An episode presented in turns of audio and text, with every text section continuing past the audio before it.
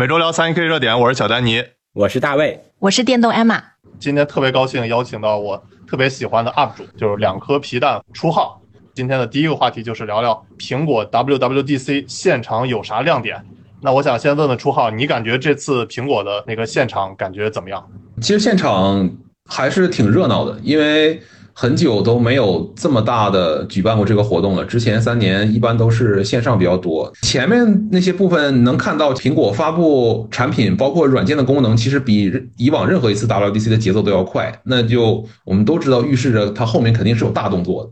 那结果到那个发布会进行到一快一半之后呢，库克说。We do have one more thing，然后现场一下就炸了，真的是特别沸腾，因为大家等待这一天实在是太久了。然后产品 video 一出来之后呢，最后那个关键不是落在那个女孩戴着那眼镜，然后眼睛露出来了吗？啊，哇，那一瞬间又是一个一个高潮，真的是确实没想到苹果把这事儿给给做出来了，因为外面一直都在传说。外面是有一个屏幕能显示东西的，但是都是模棱两可的，不知道、不确定的一个信息。但是真的做出来之后，大家真的还是很激动。对这个功能，我倒是很仔细看，我觉得很有意思。它先用那个结构光，就是它这个整个的这个套件上面有非常多的结构光，包括小雷达，就是小激光雷达放在前面，把你的脸扫描完之后，整个的这个相当于是你的面部是可以投射在它前面的这个屏幕上的。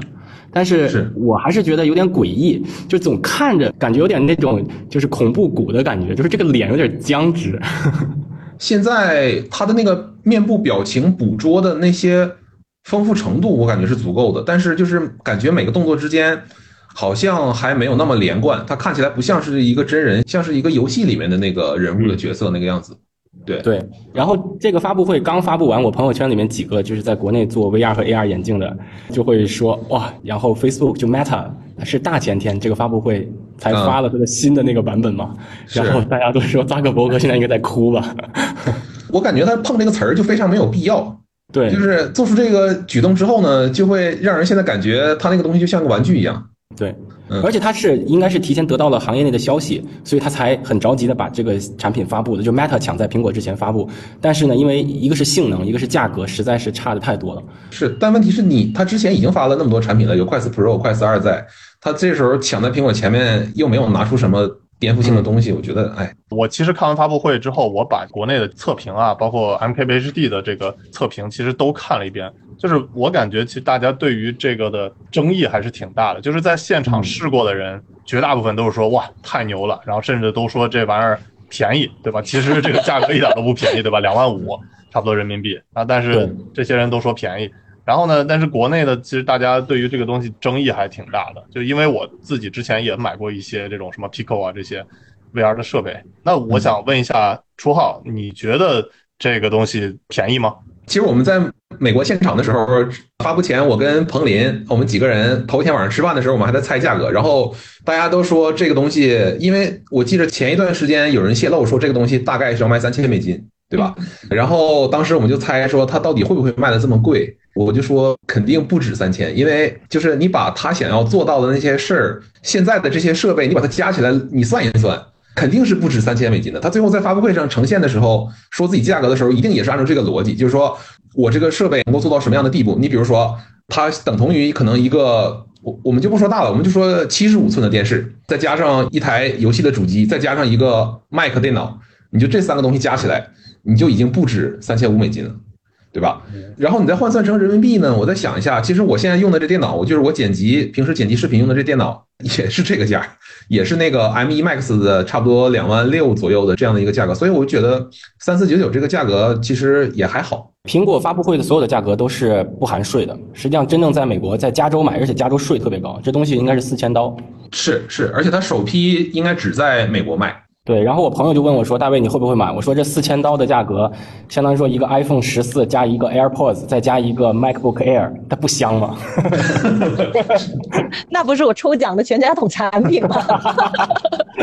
是我看完这个设备，我自己总结了三个优点和三个缺点啊。第一个优点呢，其实就是它的这个清晰度是巨高的，而且这个显示效果好。它其实是稍微牺牲了一些它的那个 FOV，就是市场角。所以显示出来一个特别清晰的画面，而且它是有这种三 D 再加上空间音频的支持，所以整个的这个效果是让人很惊艳的。这是第一点。然后第二点呢，就是其实我觉得它是做到了在虚拟和现实之间处理的非常的丝滑。这个我看你的视频，其实之前也有预测，就是说苹果它绝对不是要做一个完全封闭的一个设备，它是想让你就是也跟其他人做成很好的连接嘛，就是你不能完全的就做成一个 VR 设备就沉浸在元宇宙当中的，这个其实不是苹果想要做的。第三个优点呢，我是理解就是它这次的这个交互，其实无论是方式方面的这个创新，还有就是它的这个控制的精度方面的这个创新，都是特别强的。我总结这三个优点，你认可吗？我认可，认可。我们现场体验的时候，大家也都是在主要讨论这几个点，因为这几个其实就是现在的其他的 AR 或者 VR 设备不具备的点，或者说就是当前用户的痛点，苹果都解决的很好。嗯，然后我自己总结三个缺点呢，其实首先第一个就是价格，就是刚才我说了嘛，两点五万人民币，其实都我自己感觉不便宜，但是大家都说便宜，我感觉这个到现场的 反正都是那些头部的数码 UP 主嘛，都是。不差钱的，对吧？这个动辄收入百万的都是常事儿，我们没有啊。然后第二个缺点呢，就是它还是要拖一根线带着电池的，其实整个这个感觉不是特别的优雅，因为这个不是特别方便你去移动嘛。虽然它这个苹果在发布会里头，它是想重点宣传，就是这个东西它并不完全是一个你在家里在那固定不动的一个设备，它还展示了就是你去出差或者是你在办公室，其实是。它想宣传它多地去使用这个设备的，但是呢，我感觉它就拖根线带个电池下坠的，它总之还是不是那么方便去移动嘛。这个第二点，然后第三点呢，就是我感觉为什么它量产其实还要我觉得在等差不多一年，但是它在这个节点就发布呢？其实我是觉得它是想要刺激那些就是内容创作者提前去让大家就对这个设备的生态去做支持。所以呢，之后到底它的这个内容，包括它支持的这些设备是否可以比较完善呢？就是我觉得这个还是要划问号的。那这三个缺点你认可吗？我可以稍微先解释一下前两个啊，就是关于价格这个部分呢，我们认为它不贵的主要原因是因为它是一个第一代产品，然后我们天然默认就是认为它是一个专门那种尝鲜用户的这么一个产品。然后它第一代产品呢，它可以不先考虑太多价格的这个问题，一定要先给这个行业或者你刚才说的开发者展示出我们做的这个产品，它究竟那个终点我们要去哪儿，这个很重要。所以对于这样的一个产品来说，我认为价格不是太大的问题。当然，这个东西它注定它不是一个。For 普通用户的不是大众能够接受的这样的一个产品，我们也是认同的。对，然后第二个关于电池那个部分呢，我现场看了一下，那个电池其实蛮大的，就跟那个差不多像是小米那种两万毫安的那种充电宝那么大的一个东西，确实拖来一根线。但它上面有一个 Type C 接口，其实你是可以给它供电的。也就是说，如果你静止在一个不动的位置，并且有电源的话，这个东西的续航是无限久的。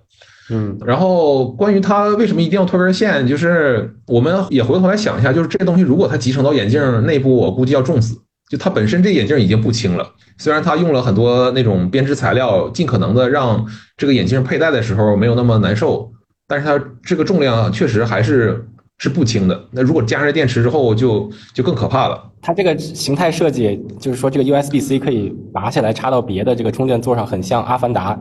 我到时候把我那辫子直接，呃，有点那意思，然后就交互了，有点那意思，连接了，对，对。然后第三点的话，其实这也是我自己，或者说是我跟我原来那些同事在聊这个产品的时候，他们最大的一个一个疑问，或者说是觉得苹果这次做的没有那么好的地方，就是苹果这次给它这个产品定位成一个空间计算设备。对于这个产品的优势呢，他在他的官网的 Newsroom 里面是这么描述的：他说这个产品会给应用创造一个无边的画布，也就是说，这个产品最大的卖点是它有一个无限大的屏幕，可以让应用自定义不同尺寸、不同比例的内容。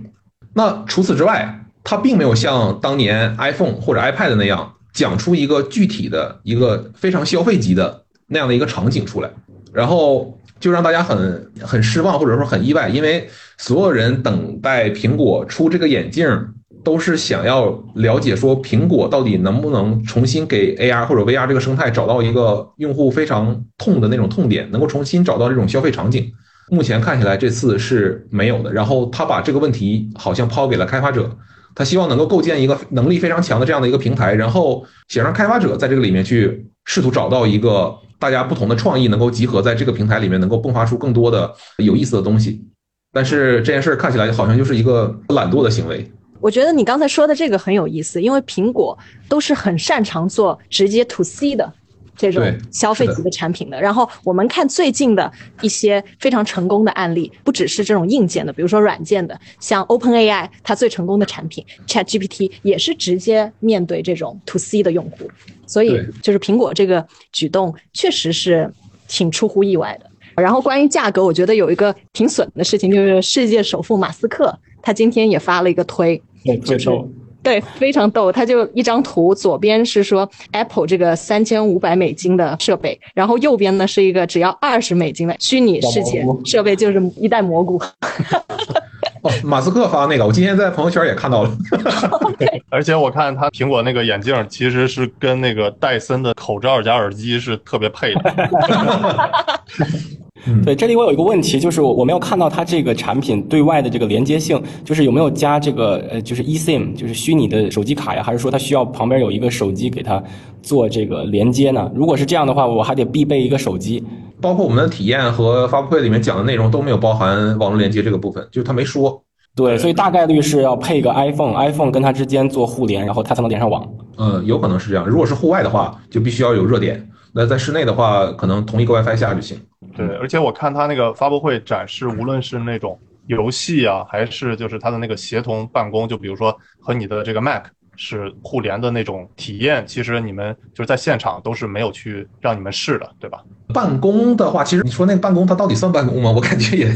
也要打个问号。反正多任务这个场景是试了，就是同时打开多个窗口，然后我可以把图库里面的图片直接拖拽到那个 iMessage 里面，这个场景是试了。啊，我的意思就是相当于拿这个眼镜和你的电脑去互相的协同。那个是没有事的，对。我其实还有一个挺好奇的，就是关于就你们这次参加这个活动现场的感受，就包括它这个 Apple Park 这个苹果它这个总部，你们去参观的感受。因为我之前其实是特别向往能有机会去苹果总部逛一圈儿，它那个建筑可以说是乔布斯留下的最大的遗产吧嗯，对，这我可以讲一下。就是首先活动本身的话，我既往参加过苹果的所有活动，都一样给我一个很强的感受，就是他们每个细节考虑都很周到，就是他们负责对接媒体的这些人。考虑到这些活动的细节，就感觉像是做一个产品一样的，就是我们是这个产品的用户，他们是这个产品的产品经理，就是每个对接的环节细节，包括我们从这个国内出发到美国这些行程一路上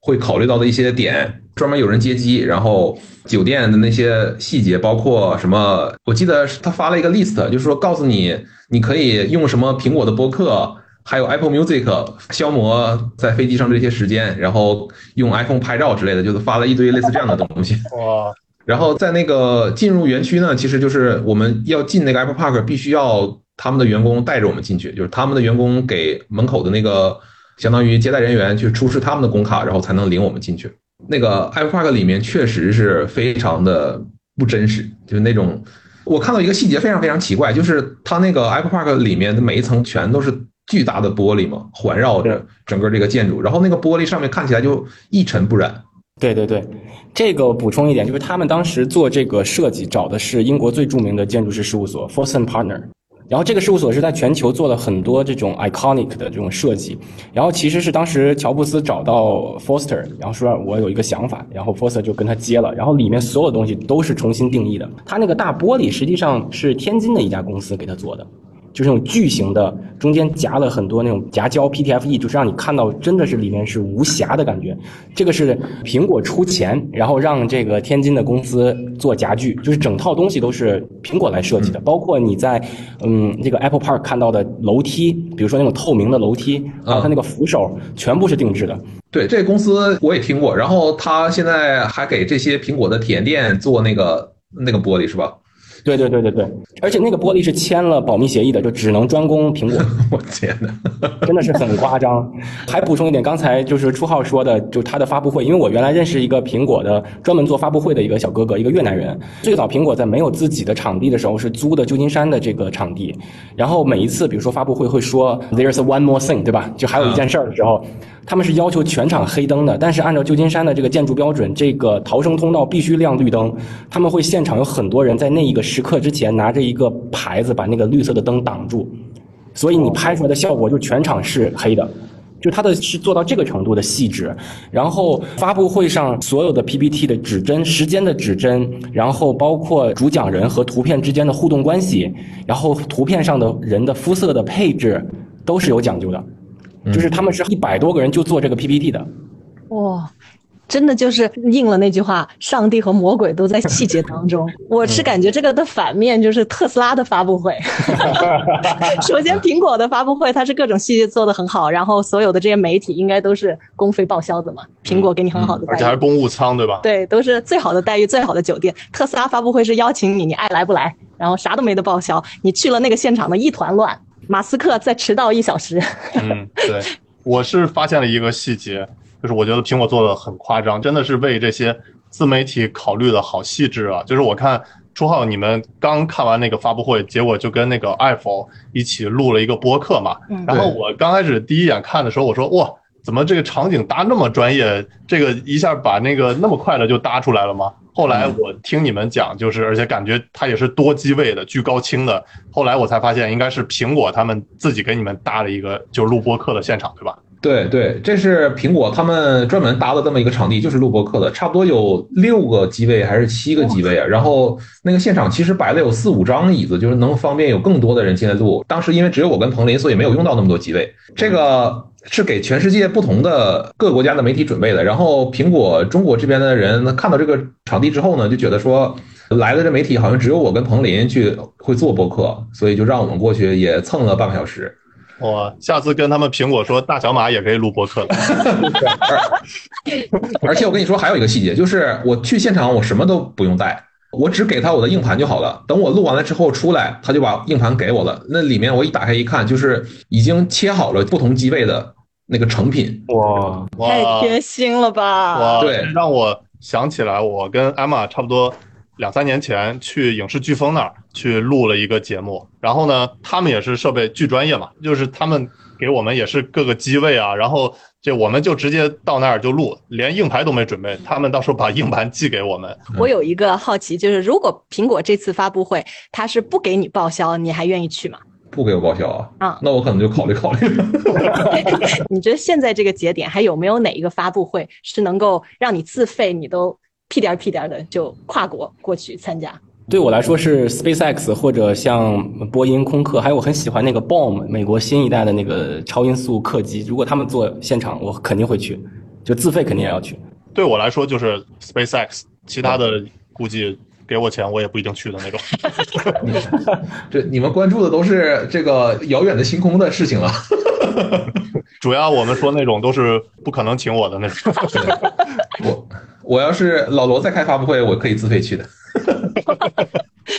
对，我看你们做的那个播客说所有的苹果发布会终点都是锤子嘛。哎，那期其实我们不是奔着这个主题聊的，但是就聊着聊着，好像发现这些东西或多或少在锤子气网的产品上都能看到影子。其实苹果这次发布会，它的很多软件更新都是别的公司做的插件，所以这个其实苹果也挺缺德的。它这个生态里面有很多小公司，甚至是个人给它做的很多小插件，人家本来是指着这个插件赚点广告费嘛，它那个上面会有弹窗那个小广告，结果苹果把它就集成到新的生态里面了。嗯，不过我觉得这一点是对消费者、对用户还是有利的，而且我也想到了，就是段永平他经常说的“敢为天下后”嘛。其实他也是这个苹果的这个重磅的投资人嘛，所以苹果在这点真的是他永远都不是抢第一个就是功能先发出来的，但是他做出来了，基本上就是业内最好的，这个是确实很厉害。对，是。不过你说到这个问题，其实苹果这个发布会在这个 Vision Pro 刚出来的时候，股价就开始往下掉了。所以说明投资市场对它这个产品并不是特别乐观，可能是因为价格吧。哎，如果你们看 Vision Pro 这个产品跟它以往的每个初代产品去对比的话，你们会觉得更像哪个呢？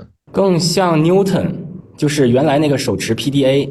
就是老乔最早自己要做一个这个手持设备，然后做了牛顿的那个这个手持设备。但是当时呢，也是就是说，第一个它是率先做出来这么一个东西，然后整个生态也不成熟，然后大家对这个东西的接受度也不是特别高。然后与此同时，其实像摩托罗拉、诺基亚那个时候都做过这种手持 PDA，所以其实有点像这个 Vision Pro，就是你说这个东西是从零到一嘛？当然，它对苹果来说是从零到一，但是像小丹你也说了，咱们中国有很多公司在做这种 AR、VR 这种产品，所以我不知道它会不会成功。但是你要说像谁，我觉得很像那个时候的这个牛顿的这个 PDA。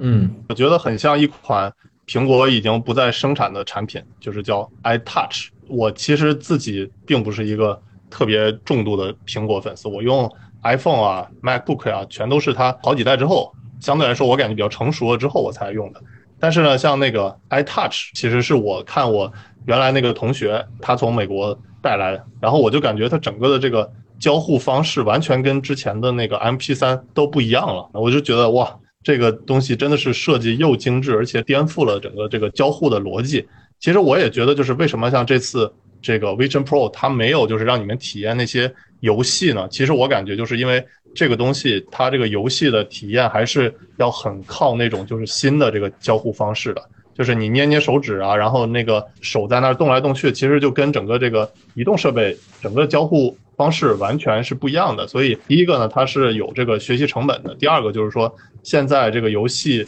已有的这些游戏想要去支持它现在最新的这个交互方式，我觉得还是要有一定的这个时间去适应。这个我认可丹尼说的，而且想补充一点，就是我其实，在二零一三年就有应该是中国第二台或第三台的那个 Google Glass，然后我当时在北京，那时候在百度上班，颠吧颠吧每天上班带这个东西啊。上地铁，然后到公司，然后周围的人看我的眼神呢，就感觉可能我比较有攻击性，就我怎么老顶个相机和这个东西在他面前，他会觉得很很 offensive，就是很被侵犯到了。实际上这也是就是说 AR 或者 VR 产品它不得不面对一个现实，就是你带着这么个东西。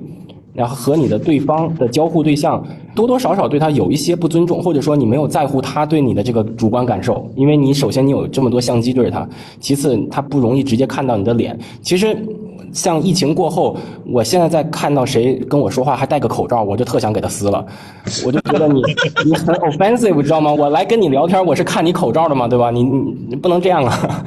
但我感觉这个东西它对苹果来说就还好，就是你戴那个 Google Glass，就是因为。大家戴的太少了，就像你戴那个戴森的那个口罩耳机一样，就是大家戴的少的话呢，就你就是异类嘛。但是像那个 Vision Pro，我觉得一旦发布会比较快的，尤其是在一线城市会比较蔓延的。那大家就是可能刚开始一惊一乍的，但是哎，快速的普及之后，或者很多人戴之后，大家就习以为常了吧？嗯，这个我很同意丹尼说的，就是也让我想起来，我在法国去过一个就是叫全裸的沙滩。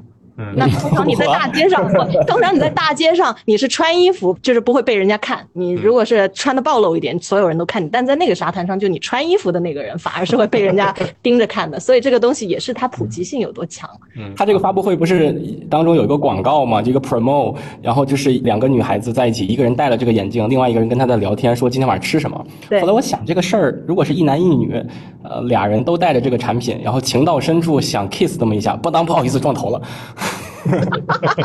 我还想问初浩一个问题啊，就是我看了那个数码博主的评测之后，尤其是像周文泽呀，还有那个魏布斯啊，其实他们都是对这个 Vision Pro 特别的感觉激动，然后甚至那个魏布斯都泪目了，对吧？他就 就是快哭的那种感觉。你觉得体验这东西至于这么激动吗？首先我自己体验下来我是没有那么激动的，但是确实它的完成度很高，给我看到了它这个产品能够能够带来很多的可能性。对他们那个激动的点，主要在于这里面有一个很大的点，就是那个三 D 照片和三 D 视频吧。我看很多人对那个东西就是很新鲜，看起来。其实对我来说，激不激动取决于给多少钱。你想我咋哭吧，你就说。带上之后，给钱太多了，这东西太厉害了。不过据我了解，就是这次苹果它只是给你报销机票、酒店，它不会给你专门的这个商单的钱，对吧？苹果从来没有这个商单的钱，但我这个不知道能不能说。就是全都是自愿的，但是你你也能确实能看出来，就是苹果喜欢找的这些媒体里面有很多确实就是苹果的粉丝，他们确实由衷的喜欢苹果的产品。嗯，我自己的一个感受是说，就像我刚才讲的那样子，这个东西的能力非常强，我也确实能看到很多的可能性。但是在我当下体验的这个节点呢，我感觉缺少那么一个杀手级的，让我体验完之后立即就想下单，有这个冲动的那样的一个功能。对，最后我还是推荐大家就看看这个苹果 WWDC 的发布会原视频啊，就是我看 B 站也有它的这个录播。我是觉得这个苹果发布会真的这个形式还是有很多可以我们学习的。我在这个发布会之前我还发一条极客，我就说苹果发布会值得大家看看，因为相当于是引导了之后一年中国的造车新势力们发布会的风格。Q 理想是吧？哎，对，结果那个下边还真有一个人回复，就是说这发布会还得通过理想来翻译一遍。啊理想学的是真的很好，我只能说，对，理想确实学得很好，而且我觉得最逗的一点就是，这个理想学完了之后，后来还有一些这个造车新势力就学这个发布会嘛，还有人在下边艾特理想汽车，就说，哎，你看有人学你开发布会，刚才我问到你们说你们会看这个 Vision Pro 这个产品，会想起苹果发布的另外哪个初代的产品，然后刚才大卫说是牛顿，然后丹尼说是 iTouch 是吧？其实我自己感觉它更像是 iPad 初代的 iPad。我记得当年初代 iPad 发布的时候，其实这个产品也有很多争议，就是它的问题在于说你如何要强加给用户一个新的东西，并且这个新的东西看起来它的所有的体验，其实你旧的设备和产品是能够满足你的需求的。这不像是 iPhone 或者说是手表，或者说是那个 AirPods 的耳机，就是这个东西，用户心里是有认知的，就是 iPhone 是比其他智能手机更好的一台智能手机，Apple Watch 是比其他智能手表更好的一个手表，耳机也一样。但是眼镜这个东西本身它就不是一个大众市场接受的一个产品。这个时候你要说我是一个比其他 AI 眼镜更好的 AI 眼镜，这个事儿对于普通消费者来说是不成立的。所以这也是我觉得 Vision Pro 它推出来这个时间点，或者说这个时机，苹果是可能近十年来比推其他任何一个产品都困难的那么一个点。还是我们刚才聊的那些，就是它没有一个真正的杀手级的场景，整个行业其实都在等苹果回答这个答案。就是即使是苹果用可能一百亿、一百亿、十亿美金能做出来这样的一个东西，那我们用更便宜的，是不是能够做到它体验的百分之八十？就是大家都。等着苹果能够给一个奇思妙想，一个 new idea，但是事实的看来，苹果并没有这样去做产品，而是非常脚踏实地的用它的前面的所有的积累，拿出来一个从概率论上最正确的那么一个产品。然后我就感觉让这个行业的人非常的失望，并且感觉好像苹果这个公司如果这样做产品的话，它就永远没有办法被超越。嗯，我理解初号的意思，就是说它这个眼镜并不是一个必需品。它的前代产品，就比如说 Pico 或者是 Oculus 这些产品，其实它仍然是一个小众的产品。嗯，那苹果呢，在此基础上，就相当于做得更好，但是呢，并没有就是新创造出来一块，就是大家觉得非买不可，或者是一定就是要用的一个场景，是不是这个意思？是的，是的，是的，就跟当年 iPad 一样，当年所有人都说 iPad 的所有能干的事儿，我手机都能干，那我为什么要买一个 iPad？嗯，是的，我还想追问一个，就是，嗯，如果让你来总结，就你这次美国之行去苹果总部，然后参加 WWDC 发布会，一个亮点和一个就是你觉得可以改进的点的话，你会觉得是什么？我觉得一个亮点就是所谓那个 magic moment 的话，就是发布会 Vision Pro 这个视频，那个女孩带着它转过来之后，那个突然能看到她眼睛那一瞬间，我觉得这就是 我整个人就就沸腾了那种感觉。嗯，然后再一个不好的点就是之前那个小岛秀夫，大家都爆料说他会出现在发布会，然后我们当时都很激动，说他会不会在这上面发新游戏的内容，尤其是恰逢今年眼镜要出来这个时间点，会不会搭配眼镜会做出一个非常不一样的这样的游戏呢？因为他之前就有过非常类似的这样在新平台，他愿意去尝试这些新东西，然后结果他妈的他确实出来了，然后。就说发布了一个这个老游戏移植到 Mac 上了，我就说感觉这那你来干嘛呢？因为他这次也邀请了几个游戏媒体，然后有一位游戏这个圈子特别老的一个前辈，然后他去当天参加发布会的时候还穿了那个《死亡搁浅》的衣服，然后我们在去那个场地之前，我跟他聊了会儿天，跟他打一下招呼，我就说，哎，你今天穿这衣服是不是特意的？他说是啊，我们都知道这个看小岛等会儿要发啥，结果我天呐，哎，对，哎，我还有最后的一个问题，就其实你们刚才说的 Vision Pro 像 iPad 这样的产品，它其实是一个在市场本来这个细分领域就没有很火，然后你做出一个比原来这个细分领域更精致的产品。那其实有一个产品是大家很期待，已经是一个比较成熟的市场，然后大家很期待苹果造出来的就是车。嗯嗯，你们觉得苹果会在哪一个时间点推出一个重磅的这个 Apple Car 这样的产品？艾玛问这个问题问的那天，我看完发布会，我就发了一个朋友圈，我说在眼镜和车这个事儿上，苹果居然先发了眼镜，真的令我太失望了，因为我以为他会他会发车的相关的东西，但是如果你问我一个时间节点的话，其实。说实话，我真的是给不出来。我我觉得，也许现在这个节点上不是苹果发布这个产品最好的节点，因为首先咱们就整个电动车的市场已经卷的不行了。那它怎么在这种超级卷的状态下？就说还能推出一个跨时代的产品呢？就甚至是不会被特斯拉比下去呢？我觉得这里有很多很多的问号，甚至是在产品形态上可能会有一个问号。那么你回到就说我对它的期待，我觉得如果按照苹果的这个调性，它如果要干，就是干一个没有方向盘、完全对称，或者说。就是按照苹果的风格来设计的，就是不走寻常路的一个车，它不会像咱们看到的像特斯拉、比亚迪的这种车形态的一个车，它可能会就说 There's one more thing，对吧？我我，然后我这个东西呃虽然看起来叫车，但是我给它定义成移动空间，或者说我们的呃一个什么移动的什么什么东西，可能是这样来做。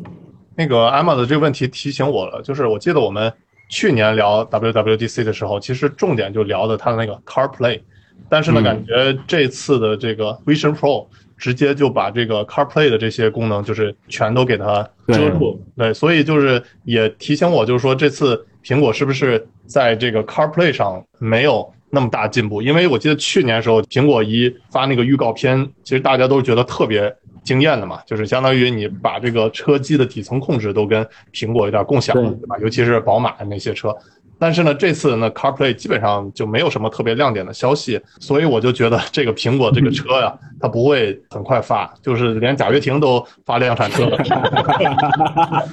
对吧？我们第三个话题要详细聊。但你讲到这儿，我想起来，如果这个 Vision Pro 接下来跟苹果的这个车机互联，就真的像阿凡达坐到它那个龙上面，我把辫子跟你一连，咱们直接看一个超视距。我补充一下关于车的这个吧。其实 CarPlay 是我参加这次 WDC 之前啊，我除了眼镜之外最期待的功能，就是它去年说的是今年年底要发布这个功能。那按理说，它这个 WWDC 的时候应该要公布一下它最新的进展，包括它可能要适配哪些车型，这些东西他都要说了。但是他这次什么都没讲，我他妈感觉也很奇怪。啊，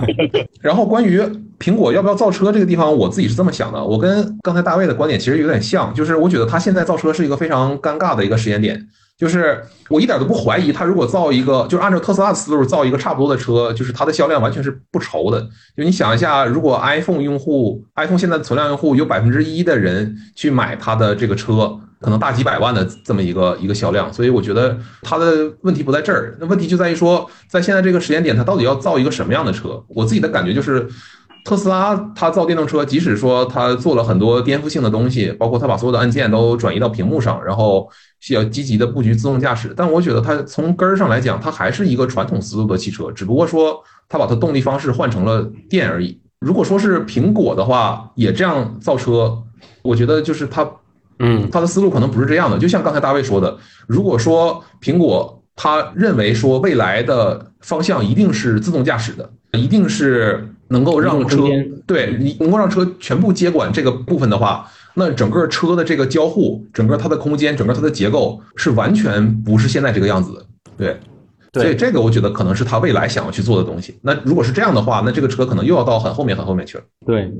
其实讲到这里，我觉得中国有一个公司蛮尴尬的，就是小米。就是到底车这个事儿是造也不行，不造也不行，对吧？不造的话，已经说了这么久，拿了这么多钱，地方政府给了很多支持；造的话，按照二零二三年电动车这个超卷的市场，嗯，还不知道做成什么样子。嗯，对，我是觉得我们也可以从它这些已有的功能。去逐渐推测一些，就是苹果的 Apple Car 以后什么样。就像我们其实就从之前的这些设备的特点，就比如说这次的 Vision Pro，其实结合了之前很多的这些产品的综合点嘛，包括比如说它那个手表呀，然后甚至我看了一个就是文章，那个我也分享到小丹尼之星球了，就是说其实它这个眼镜在 iOS 七的时候就已经立项了，就是有关这个三维交互设计的，因为。当时我不知道大家还记不记得，就是它 iOS 七一个重大升级，就是从拟物化变成它这个扁平化设计，而且加入了它的这个毛玻璃的效果。其实这个整个 UI 设计都是当时争议很大的，对吧？就大家感觉有点开倒车的感觉。但其实你回想一下，它在做这个 UI 设计的时候，就是在为这些空间交互是做这个铺垫，对吧？你这个毛玻璃效果，其实对于你现在戴眼镜来说，其实是虚拟和现实之间一个很好的过渡。我觉得这一点是苹果很厉害的，所以我们持续关注苹果的这些产品动态吧，就看看以后能不能再从苹果的产品当中能推测它之后的 Apple Car 有什么特点。大小马聊科技，用毒辣视角聊科技热点。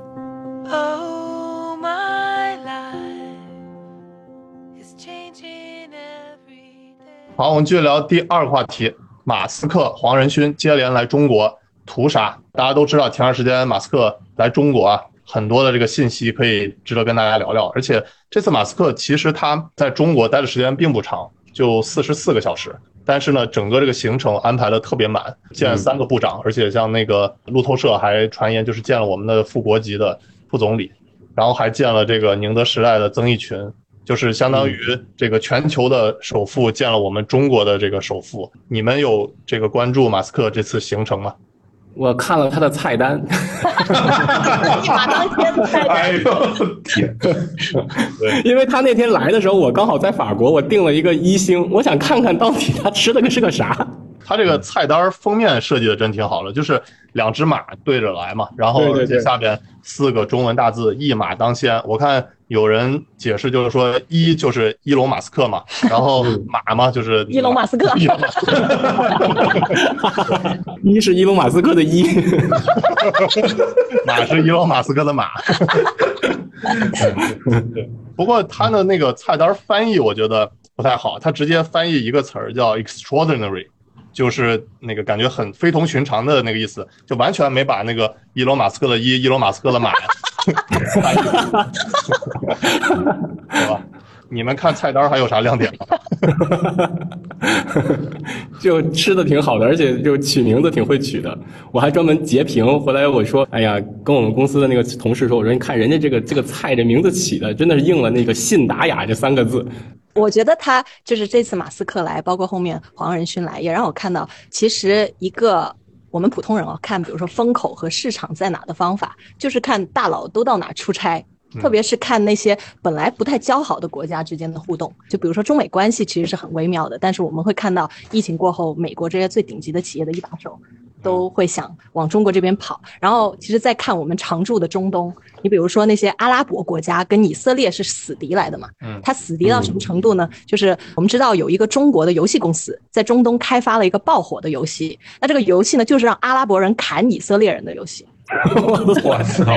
就是，所以你看他们关系是如此死敌，但是以色列每年还是会有最头部的企业的大佬来迪拜融资。那这些关系微妙紧张的国家之间，如果大佬还是频繁来往的，嗯其实就特别值得我们重视，因为这里面肯定是有很多商机。嗯，我其实看他这个马斯克过来啊，就是我看大家很多人说这个马斯克来中国很不容易，但其实我感觉就是像之前连 Tim Cook，然后包括通用的那个老大都过来了，所以马斯克来一趟中国，我觉得也是正常。毕竟呢，他这已经三年没来中国了嘛，对吧？而且像上海工厂，至于特斯拉又那么重要，而且呢，马斯克这次我觉得带的任务也是比较明确的。第一个呢，就是他是想要在中国继续，听说是要建第二个超级工厂，但是呢，其实国家一直没给他批，只是让他可以这个上海工厂扩建，但是并不能去这个建第二个超级工厂。看有人说是因为这个本来国家想把特斯拉引进中国是鲶鱼效应嘛。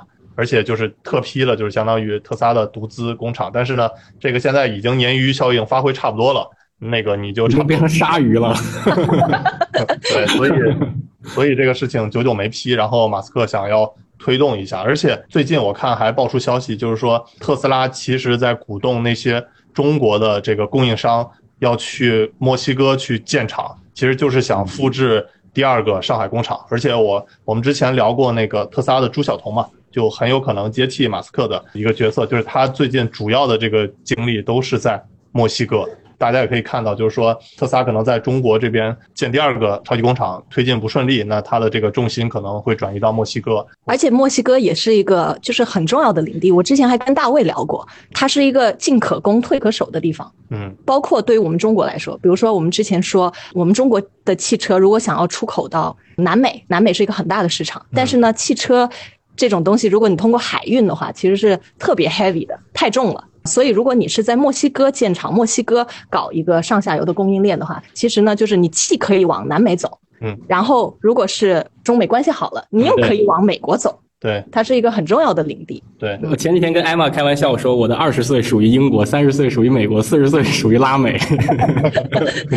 对。我看特斯拉在墨西哥是在蒙特雷去建厂嘛，然后它这个城市是墨西哥的第三大城市，人口差不多四百一十万。还有就是说，蒙特雷其实是被认为是墨西哥最美国化的这个城市。这样的话，对于特斯拉来说，它中间过渡的这个成本也会比较少一些。刚才说的是马斯克来中国的第一大因素，第二个我是觉得他其实是特别想推进这个 FSD 在中国的这个落地嘛。啊嗯，其实我们都知道，这个特斯拉的自动驾驶其实是非常领先的，但是呢，就是在中国用不上，对吧？包括之前我们节目也吐槽过，我们新买的那个特斯拉 Model S，其实选了那个 FSD 了，但是呢，结果最早的时候连 AP 都用不了，最近升级终于能用 AP 了，但是呢，距离这个 FSD 还是非常遥远的嘛，所以呢，马斯克也是想过来推动一把，尤其是比如说在上海这种就是向来就很支持特斯拉的这种城市，先试点落地。然后呢，其实最近我们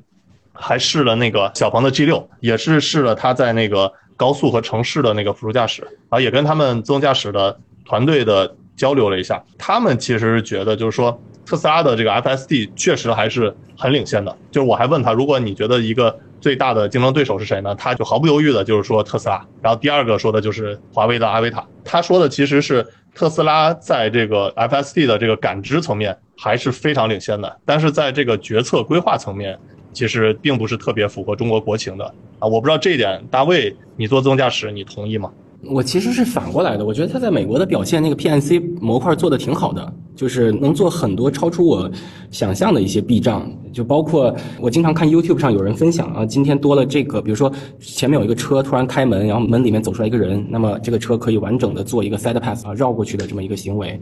但是其实那天我也让你问小鹏的人，就是他们的这些技术方案，但是他回答的是挺好的，但是更多细节其实也很难讲。我很想知道他是不是虽然说是 BEV，但是底层有没有基于高精地图来做 PNC 和感知的这个 prediction，就是它这个预测。因为如果纯 BEV 没有高精地图来做这件事情，还是挺难做的。但是特斯拉确实是没有通过高精地图来做到这些事情的。对，因为我这次在加州打那个 Uber，其实打到了很多特斯拉，然后我我也问了他们有没有 FSD，反正他们也都没买。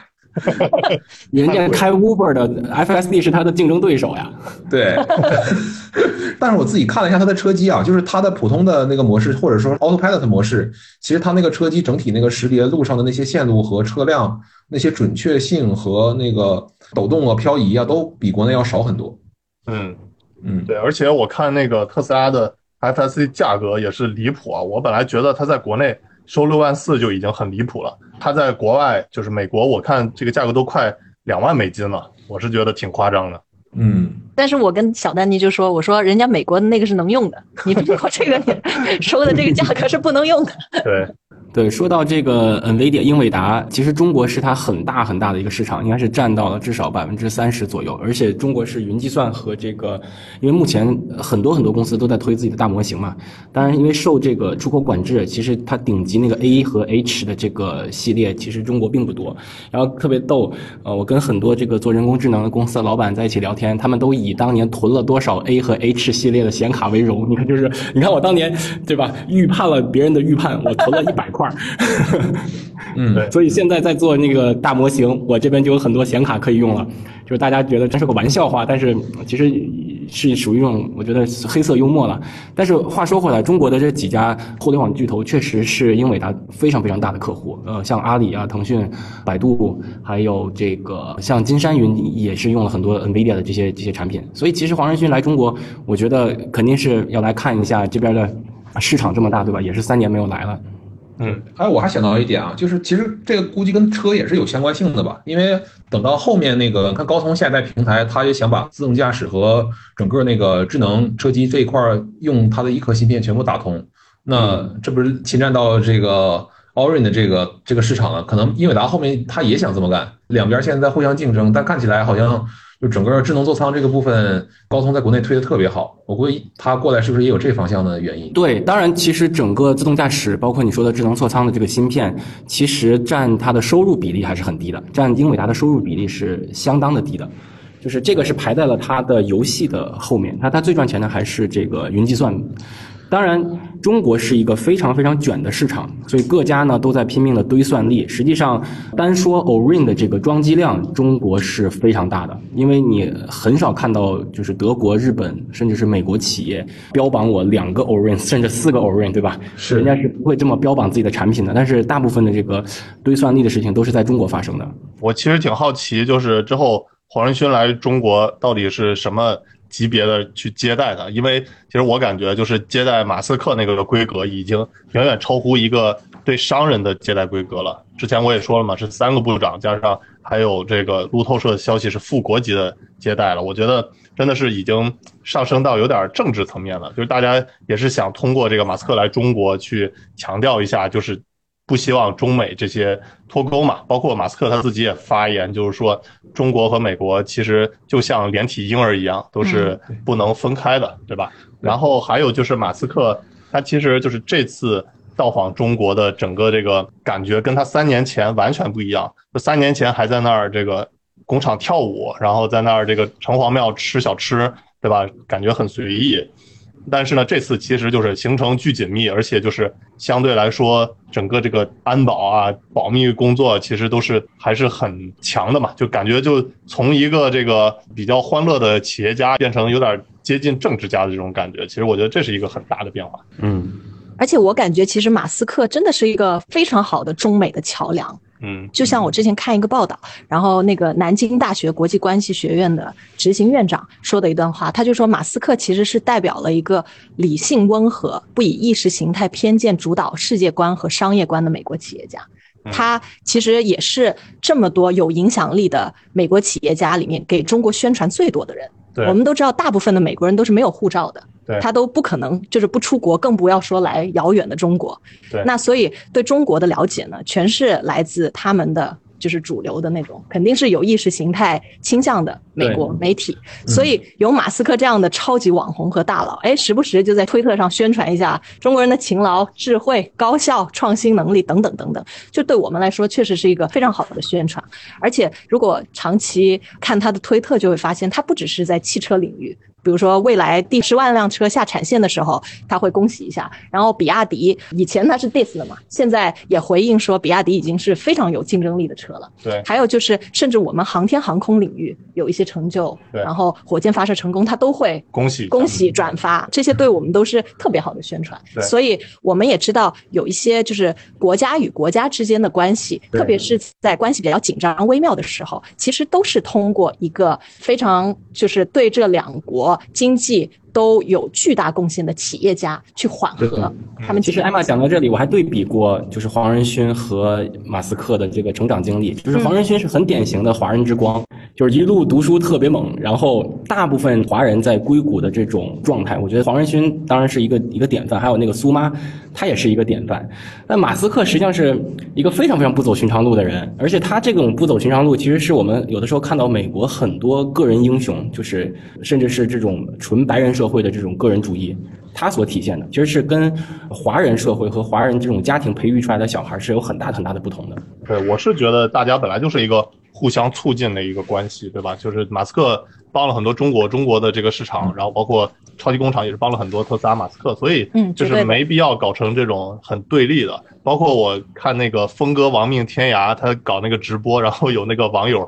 就问他说：“峰哥，那个看马斯克来中国。”那么高规格的去接待这老外，有这个必要吗？然后结果峰哥就说。这关你什么事儿啊？这人领导的这个事儿，然后就说我们这么高规格接待他，然后那个峰哥说：“谁跟你你们啊？你上桌了吗？”你 对对，让我想起来一个段子，就是那种有些网友说我们不惜一切代价怎么怎么样，后来人家说你是那个我们吗？你是那个代价呀？对，其实他就是十年前的库克，给我感觉。就是都对中国整个就业、税收、整个供应链的这个发展都有着巨大的贡献。那现在库克慢慢的要把他自己的这个生产转移到可能其他的地方了，但马斯克把这个重任给接起来了。对对，我觉得库克还是有一些不同的，因为库克一直做供应链起家的，所以他对这种亚洲的这个供应链把握的是非常准的，而且苹果之后的这个全面崛起也是离不开库克对供应链的这个把握。但是我觉得马斯克有一部分是超级英雄的这种人设在里面，另外一部分呢是他是一个深度参与到整个国际的人文主义建设当中的。就是我说的人文主义建设，不是说修了图书馆、盖了博物馆这种，而是我能在推特上感受到他对于美国的那种白左的文化，对于那种极端文化是一种反感的状态。嗯，所以他也是在整个美国的企业家群体，有的时候会做一些矫枉过正的事情。比如说，人家都说那个 work from home，他就说你不来上班，你还上什么班儿，对不对？就是 他是会做这些纠正性的动作的。对，是的。而且我觉得，就是其实像这些科技大佬，最近就是我们国家疫情也放开了嘛，大家都来中国，其实都是一个特别好的事情。就是我们就是应该敞开的大门，然后欢迎他们多进来跟我们去交流。这样说可能大家还不一定能理解我意思，我是举一个反例吧。反例就是之前那个印度罚小米，对吧？这个罚了几十个亿，然后其实小米整个在印度市场挣的净利润都没那么多。那我觉得就是这是一个超级典型的反例，就是你看它短期之内确实是哎捞了一把，但其实从中长期来看的话，大家都跑了，不仅是小米跑了，OPPO、vivo。华为、荣耀这些都跑了，对吧？包括以后有其他这些国家想要在印度建厂，其实都要掂量掂量，对吧？这个其实就是一个相对来说很宰你一刀的这种市场。我觉得其实侧面还有一件事情，就是现在去印度签旅游签证、工作签证、商务签证都非常麻烦，非常难。就我有一个朋友，他要去印度那边出差，已经搞了两三个月了都不签。而且你很难想象，就是说以前传统的就发达国家，有的时候发放签证是怕你去那儿待着不回来，毕竟你在那儿挣得多嘛。印度，你想想，我去你那儿，就是说除了干活，我干啥呀？我怎么会赖在你那儿呢？所以这里面是有很多政治因素的。对，包括我们在中东做项目的时候，其实接触很多印度人，他们都是那种男的在外面打工，然后把钱寄回去。但是我们问他你为什么要出来呢？其实他们对自己的这个整个的。营商环境、政治环境其实都是评价不高，这个其实是比较罕见。就是我们一般在国外的时候，都是不会说自己国家的怎么怎么不好，都是要去维护自己国家。但是印度其实我感觉还挺例外的，就他们都觉得这个，哎，在印度又挣不到钱，而且这个腐败也比较严重。其实这也间接说明为什么这个印度啊，它在硅谷出了很多很厉害的印度人，但是它这个本土的这个经济一直发展偏缓慢，对吧？我觉得还是有原因的。对，但你讲的这点观察的很细致。就我举个例子，比如说我们有的时候说华人之光，华人之光在美国硅谷，他们很多时候是会就是说把一个创业项目带回中国做的。然后印度人呢，其实是反过来的，就一个人在硅谷混得好，全家老小、当年的同学、上铺下铺的兄弟全给带美国去了。然后他们也是会就比较滥用美国的这个 H1B 的签证体系，所以他其实是就是说在那儿扎下根来。把家里的老乡全都往那边带，然后中国呢，就是这边如果在美国呃做了一个初创企业做的不错，他势必会想回到中国把这个模式复制一遍的。是的，大小马聊科技，用毒辣视角聊科技热点。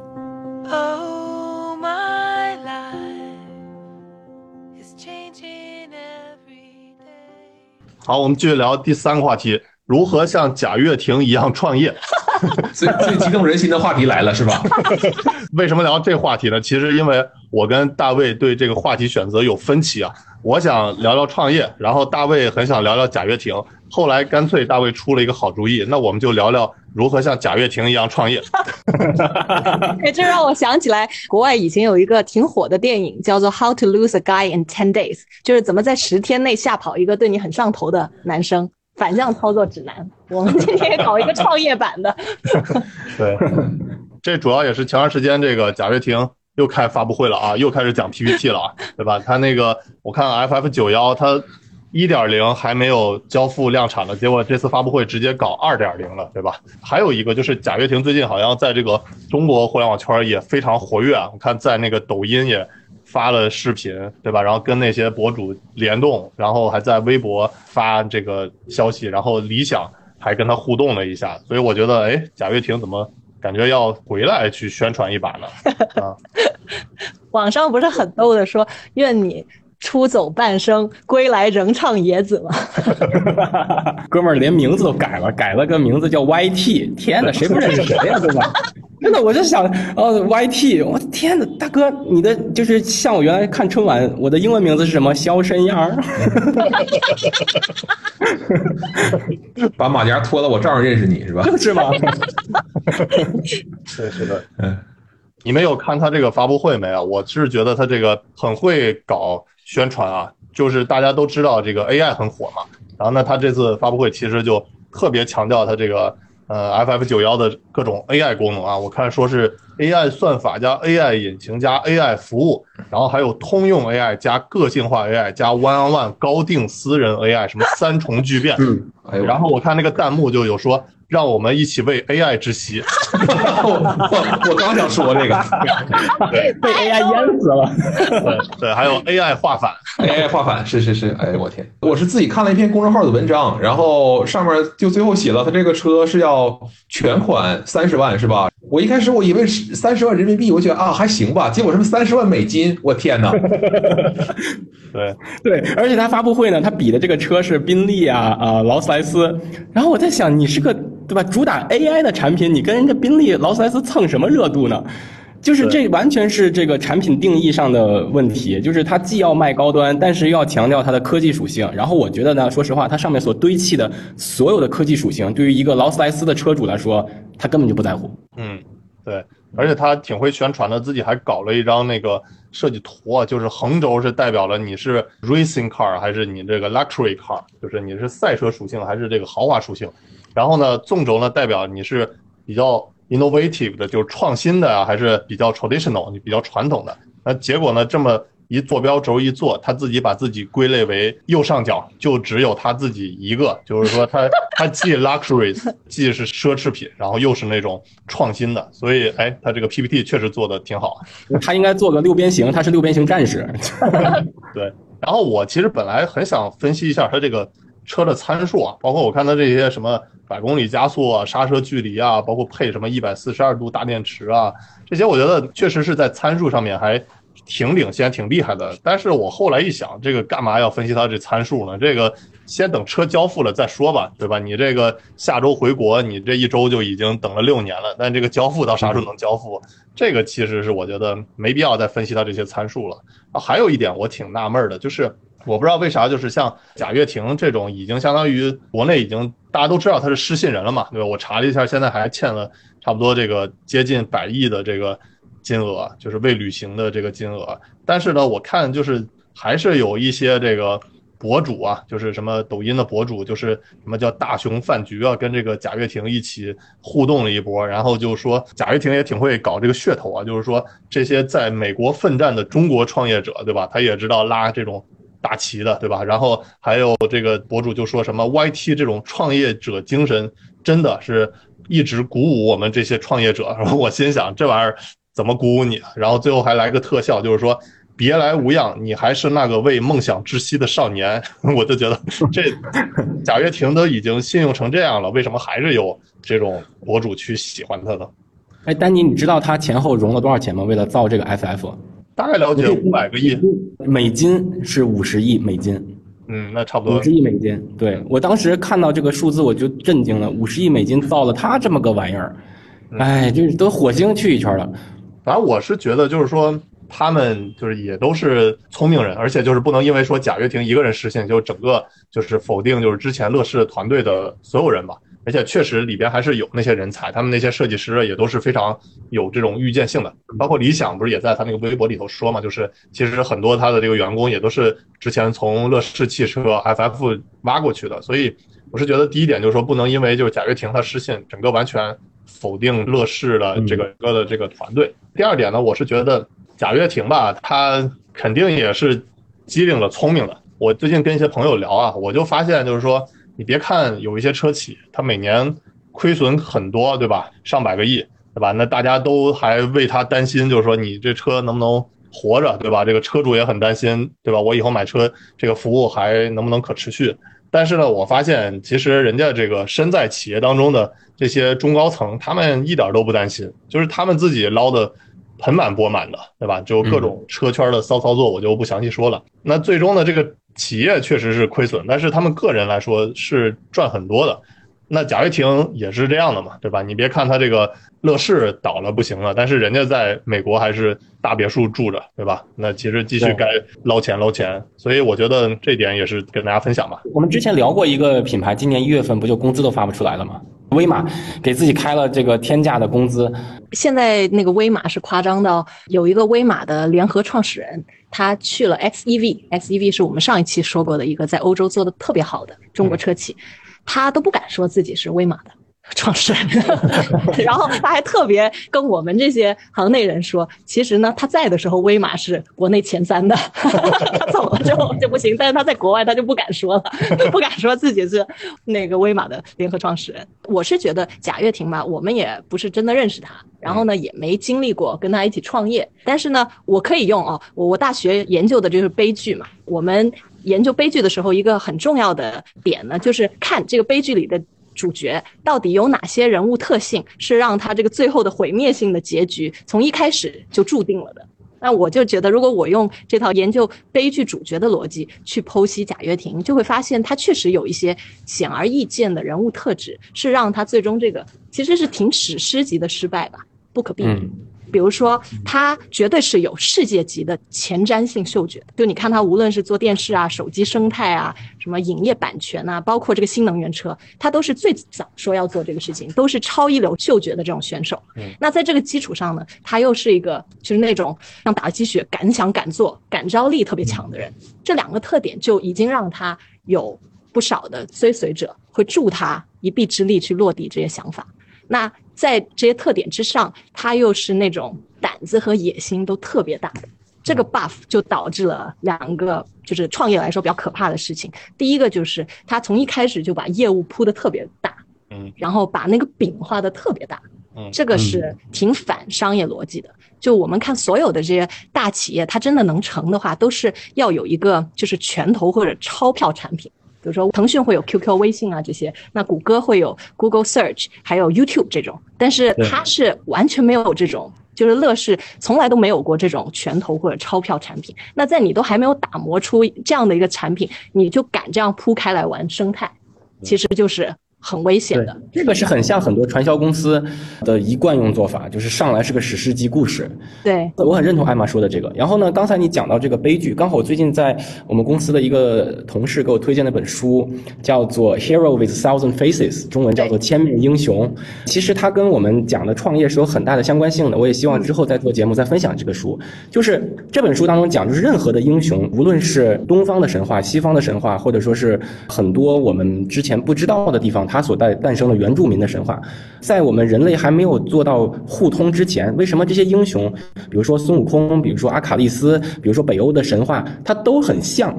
所以这个人呢，坎贝尔呢，就把他这个像的这个点，用他的这个宗教哲学和心理学做了一个分析，然后呢，就说哦，任何的英雄他所诞生都是会有几个过程的，其中离不开一个自我认知，然后一个受磨难，然后磨难被这个里面用的词儿是一个类似一个女神被那个女神所点醒，然后醒悟之后，然后做到能普世，就是为这个世界所创造新的价值的这么一个认知过程。嗯，然后呢，这个事儿呢，其实在很多创业过程中，我觉得也是很需要的。然后呃，无独有偶，就是因为我很喜欢看电影，像好莱坞的这个大导演，比如说乔治·卢卡斯，比如说史蒂文·斯皮尔伯格，他们在拍这种英雄类的电影的时候，他的剧本无一例外，他们都说都是参考了坎贝尔这个《千面英雄》的稿子。就你只要按照这个稿子去放上去，无论是《阿凡达》，还是《星战》当中的英雄，还是甚至是之后的那些美国超级英雄，它都是这么个路径。这个《千面英雄》这本书特别值得看。也是黄绮珊推荐给那个写原则的那个 Ray Dalio 的一本书。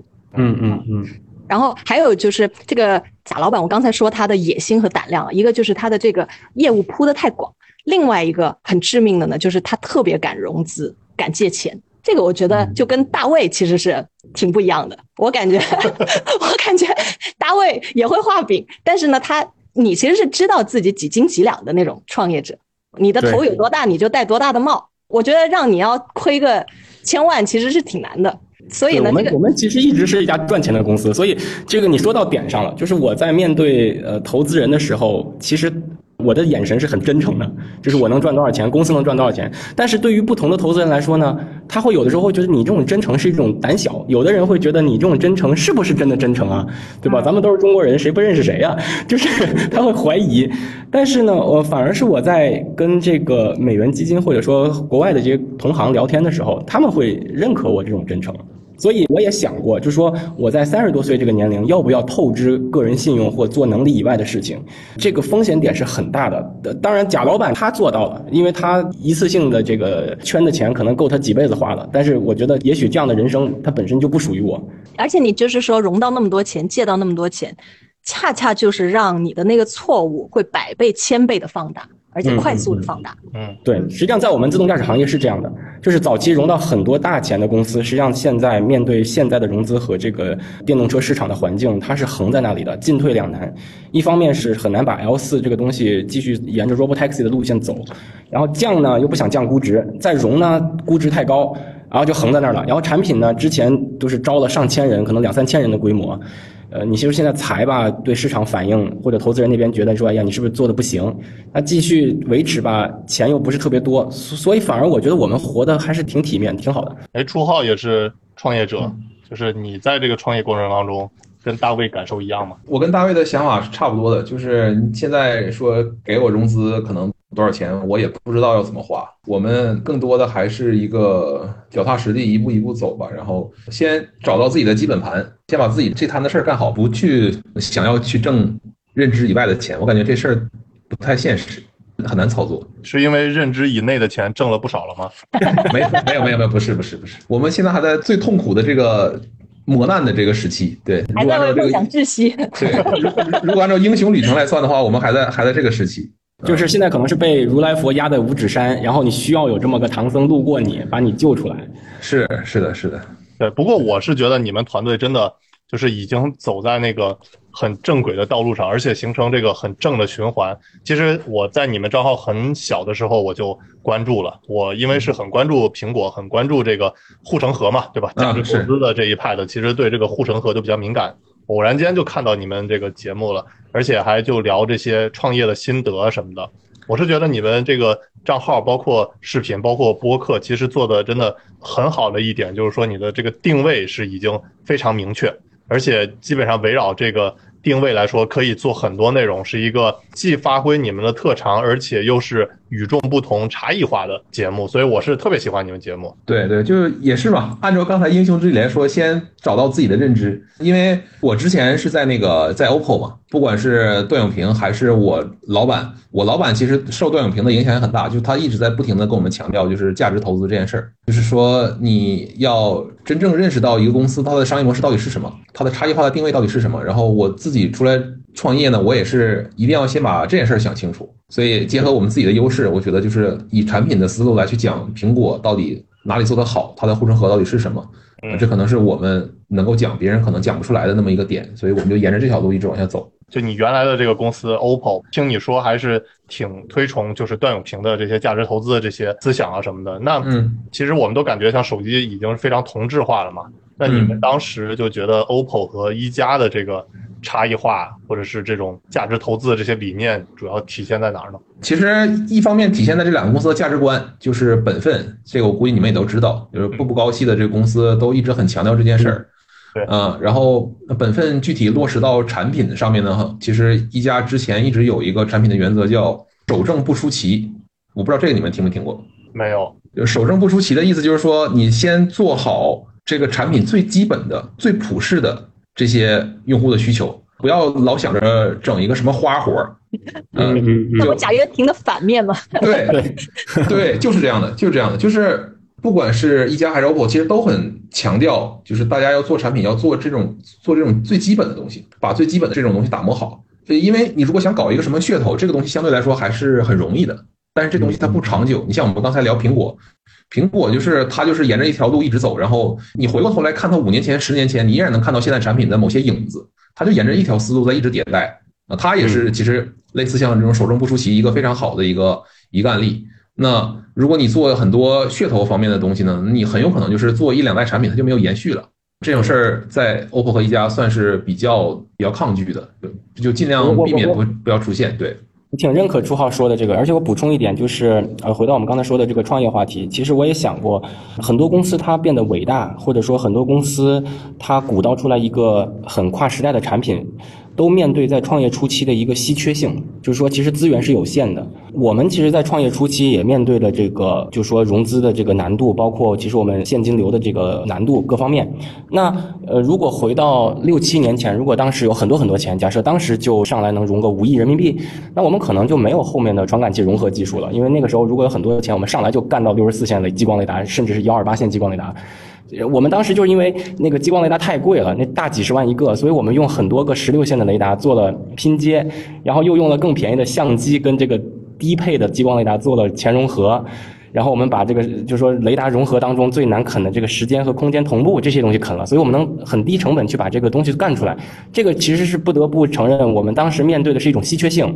然后面对市场的这个不确定性，或者说我们认为自动驾驶是确定的，但是市场的买单程度和路径是不确定的，所以我们在面对稀缺性的时候，我们选择的是利用现有资源把它啃出来，而不是说反而是我觉得有些公司上来融到了非常大的钱，它其实在买服务器、买训练的显卡。在招人，在买传感器，都是大笔一挥，一台自动驾驶车两百五十万人民币就干出去了。然后那些公司反而到今年，我觉得在技术上毫无提升，甚至是在产品形态上也没有提升。但是今年的行情和大家对自动驾驶的期待已经和前几年不一样了，所以反而是我们的产品还是很有竞争力。然后那些公司就横在那边了。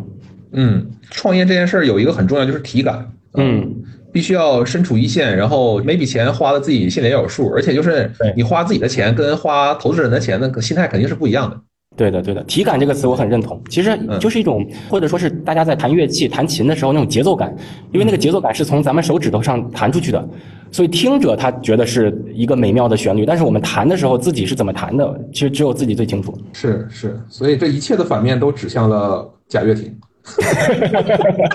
对我，我我觉得，我觉得我给他一个非常好的一一句话的一个总结，就是他做的所有的事情都。加速让这个行业知道有些事儿是不能干的。但是我其实是觉得啊，他是一个个人就是特征很强烈的人。他其实我感觉有点选错行了。他的这些特性，如果是说，比如说当个 UP 主、当个导师，甚至是投资人，哎，可能他都会做的特别好。就是觉得如果他比如说想当个博主，我觉得他粉丝量分分钟吊打大小马。咱们这 YT 岂是池中物啊，对吧？所以这个其实也是跟个人特性，也跟你选的行业有关系。嗯，他就不适合当这种创业者。嗯，不过就是我最近在重读那个乔布斯传嘛，然后乔布斯有一大特点，大家都知道，就是现实扭曲力嘛。就是他能把这个大家都觉得这个常规的东西，就是变成与众不同的这个东西，这个特性。然后我感觉贾跃亭有的时候也是想搞这种现实扭曲力的，但是呢，就他一扭曲的时候，你稍微深想一步，你就感觉智商被侮辱了这种感觉。就比如说他发微博就说什么九年冒险，九年磨难，九年不屈，终于看到我们九年的梦想首台量产车下线。就是你乍看上去，哎，确实啊，九年不容易。终于出现了，但是你细再深想一步，这玩意儿不就是这个量产车推的太慢嘛，对吧？你这个终于这搞了九年才出来一个量产车，你说明你执行力不行了，对吧？这种还有就是，比如说他在发布会搞了一个叫什么共创商业模式，什么 UP to U 商业模式，就这种新词儿要给你转。后来你仔细一看呢，就是说他要首先交付三个车主，这些车主呢，其实就是说。要作为他们的这个有资源的用户和顾问，然后建立合作关系。交付了之后，他们就是还要跟 FF 进行什么咨询、品牌什么合作约定。最后还要从 FF 那边再挣二十二点五万到四十七点五万美金。哎，我细想一下，你这车就三十万美金，你最后还要返给人家二十二点五万到四十七点五万美金，对吧？你这玩意儿是感觉是左手倒右手嘛，对吧？你这个搞了个车就是弄了个噱头嘛，你这玩意儿感觉有点。就是违背商业常识，有点侮辱智商的感觉，所以我是觉得他这些打法都还挺奇怪的。我觉得谨慎跟这个非常喜欢拽大词儿的人打交道。嗯，对对。其实我作为一个在深圳的创业者，当然我不是吐槽北京，我有时候经常跟北京的机构和北京的创业者在一起，我发现，在作为一个深圳的创业者，我们经常低头干活，确实不太会拽大词儿。这个北京的机构一拽出来，全是政策，全是这个史诗级的这个故事，我的天，就给我拽懵了。我不知道你们看没看过有一个刘强东内部采访讲话的视频，在 B 站上特别火。啊，我看过。我突然想到，就它里面后面提到有一点，就是说说如果有一天有一个人过来跟你说说我要做一个互联网纺织企业，你还记不记得那个事情？嗯，他就说我可以创造多少多少就业，然后我可以把效率提升提升多少。但你你仔细想一下，就是你生产力的提升一定伴随着失业，而不是就业。就是整个中国从建国到现在，它的这个。工业能力提升了多少？它的纺织业的这个工人就下降了多少？所以你这事儿就你一细琢磨，就拽这种大词儿，你一细琢磨，你觉得它里面的本质上逻辑是有不对的地方，是有矛盾的地方的。然后再一个就是，我其实是非常认同一个点，就是你做的事情必须是你了解的、你热爱的，这样我觉得才能做好。这可能是我自己的一个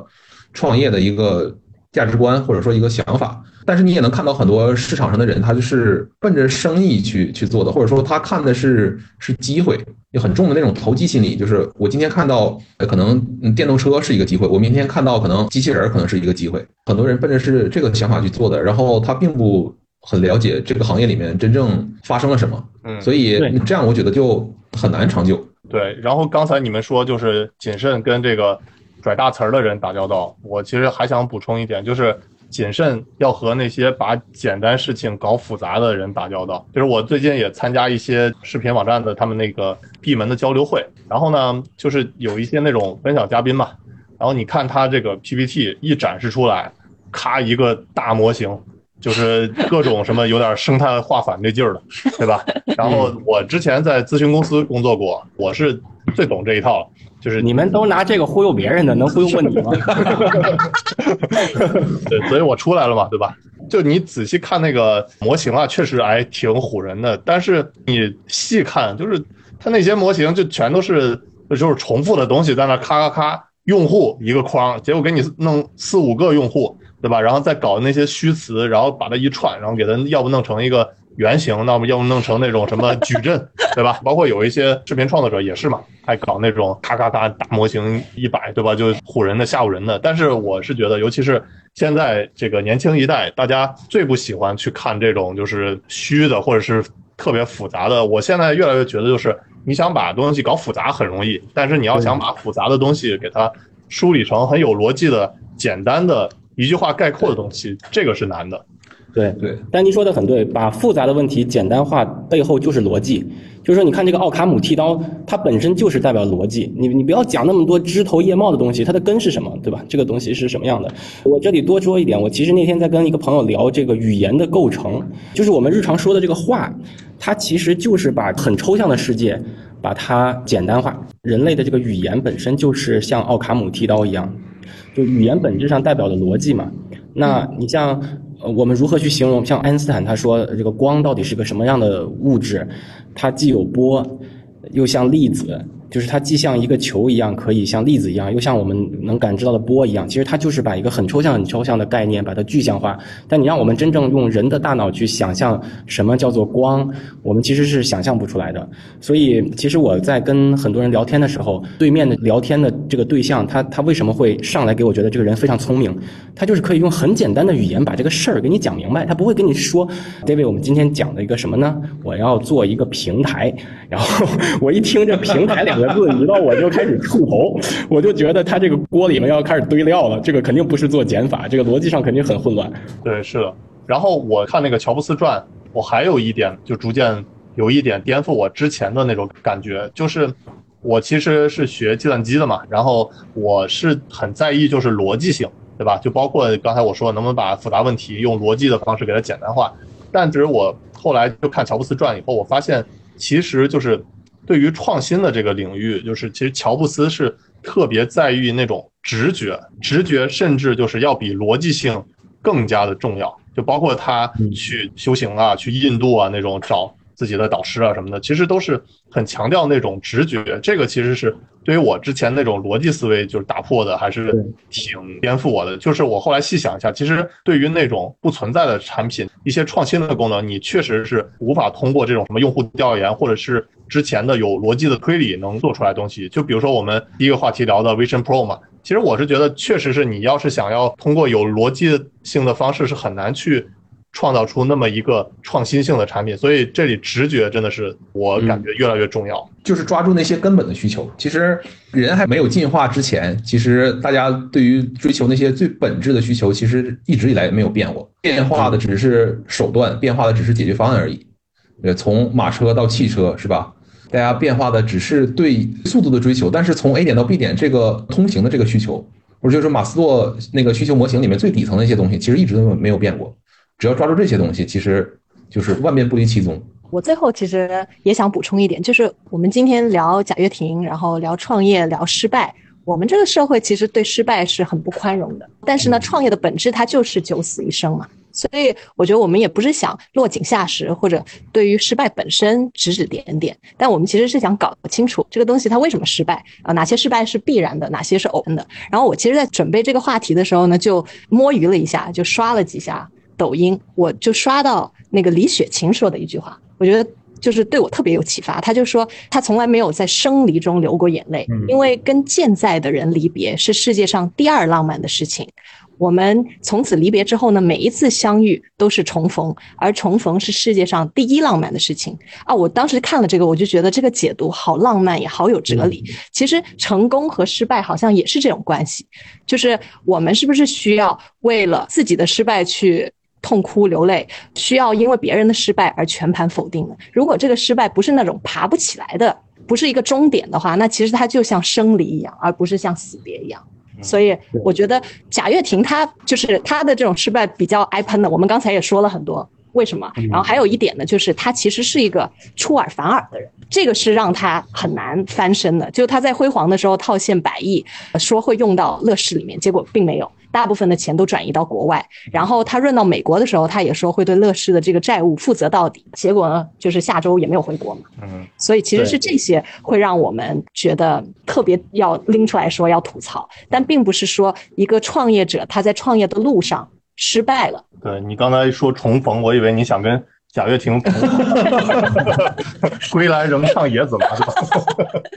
今天特别开心，请到了初号。其实我们本来也想把零号也一起请过来，但是呢，我后来一想，我们大小马三个人已经够多了，再加上零号，我们这个五个人聊，感觉要乱了套了。所以这个之后有机会，我们也会请零号一起再聊聊。哎，初号能不能给大家透露一些消息？你们之后想要做？哪些节目啊？就给大家预告一下。我们可以做车的节目，然后可能请你们过来，我们这边聊一聊也可以啊。好呀，在深圳。对，在深圳。然后我们两个都买的是电动车，也都是最近买的。我知道他买的是问界，对我买的 Model 三。哦，所以本身我们频道可能也想扩展一些电动车的相关的内容。后面这个可能有机会的话，我们可以一起聊聊。方便恰饭是吧？是是，好呀好呀。然后最后。推荐大家关注一下视频网站，叫两颗皮蛋，在播客频道叫皮蛋漫游记，都是特别好的，就是以产品经理的角度去聊科技的内容。嗯，谢谢支持。你还想听我们大小马聊什么科技主题呢？欢迎给我们评论留言，顺便点个关注，我们下期再见。my life is changing every day.